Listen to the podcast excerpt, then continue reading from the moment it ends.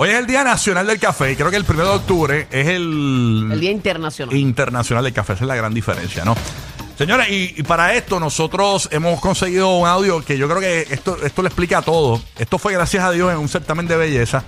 eh, que esta muchacha eh, contestó como debía ser. Y yo jamás pensé que en un certamen de belleza le diera la importancia a la segunda bebida más consumida en el mundo después del agua, el café. Vamos Pero a escuchar. papi, hay historia, la historia del café. Nosotros, no so- nosotros somos unas personas cultas Yo que creo- le llevamos a usted un poquito de historia del café el Claro, día de hoy. y si usted va a un certamen de belleza, usted tiene que estar preparada para cualquier tipo de temas. Eso y, es así. Y mira, y le preguntaron por lo menos que, que usted se imagina por el café. Vamos a escuchar a esta, esta participante.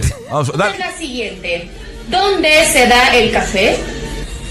Primero que nada, buenas noches.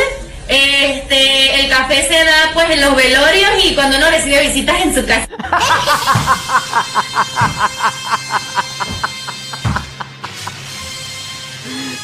Ah, en el beauty, en el beauty le dan café también.